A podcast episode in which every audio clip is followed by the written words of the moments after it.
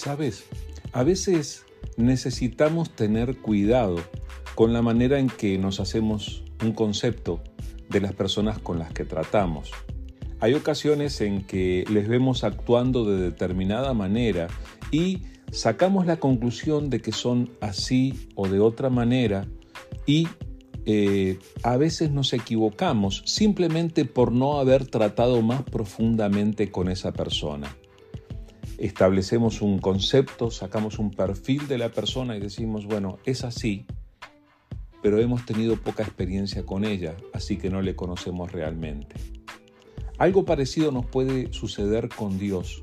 Podemos pensar que Dios es o tiene que ser de tal o cual manera pero en realidad solamente tratando con Él, solamente escuchando lo que Él dice acerca de sí mismo, solamente recibiendo la revelación que viene de Él, podemos conocerle realmente y saber a qué nos enfrentamos cuando queremos establecer una relación con Él. Yo creo que algo de eso está presente en este pasaje que encontramos aquí en Éxodo capítulo 34 del versículo 6 en adelante. Dice así, y pasando Jehová por delante de él, proclamó, Jehová, Jehová, fuerte, misericordioso y piadoso, tardo para la ira y grande en misericordia y verdad, que guarda misericordia a millares que perdona la iniquidad, la rebelión y el pecado, y que de ningún modo tendrá por inocente al malvado, que visita la iniquidad de los padres sobre los hijos y sobre los hijos de los hijos, hasta la tercera y cuarta generación.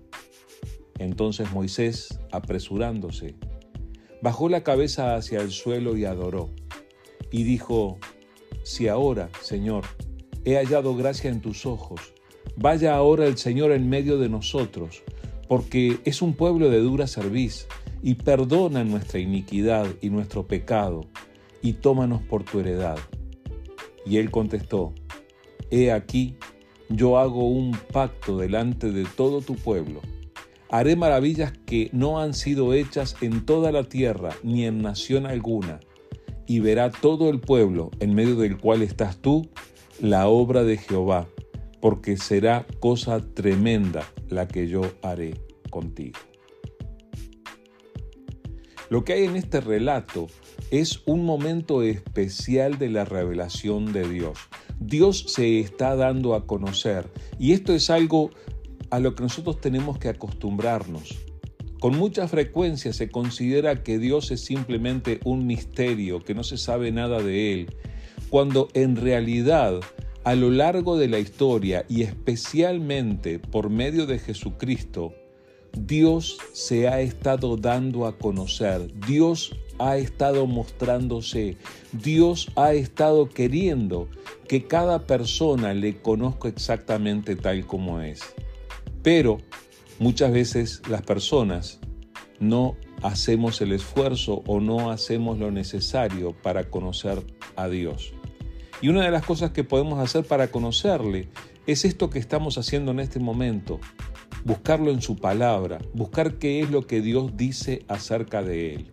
En esta ocasión en particular Dios estaba revelándose a Moisés. Y lo que hace Dios es pasar delante de Moisés y exclama, proclama verdades acerca de él. Y es tremendo lo que dice. Fíjate lo primero que él dice acerca de él, porque esta es la parte que nos gusta escuchar acerca de Dios. Dice Jehová, Jehová, fuerte, misericordioso y piadoso, tardo para la ira y grande en misericordia y verdad, que guarda misericordia a millares, que perdona la iniquidad, la rebelión y el pecado. Y esa parte nos encanta. Nos encanta saber que Dios es bueno, nos encanta saber que Dios nos ama, nos encanta saber que Dios está dispuesto a perdonarnos cuando nosotros nos hemos equivocado y es maravilloso que lo haga. Y Él nos ha provisto por medio del sacrificio de Jesús el camino para reconciliarnos con Él. Pero enseguida Dios mismo dice acerca de sí mismo, y que de ningún modo tendrá por inocente al malvado, que visita la iniquidad de los padres sobre los hijos y sobre los hijos de los hijos hasta la tercera y cuarta generación. Lo que Dios dice acerca de sí mismo es que Dios tiene que ser justo, a pesar de ser el Dios que es está orientado a perdonarnos, el Dios que está dispuesto a que el castigo por nuestra culpa caiga sobre Jesús. Él no puede tener por inocente al culpable. Es por eso que necesitamos tratar con Dios como Él es. Así que busquemos a Dios y tratemos con Él.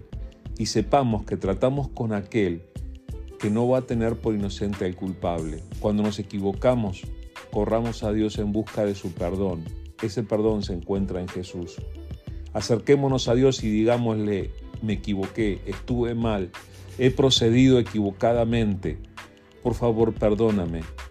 Jesús es mi Salvador. Así que espero que esta sea también tu oración y que trates con Dios así como Él realmente es.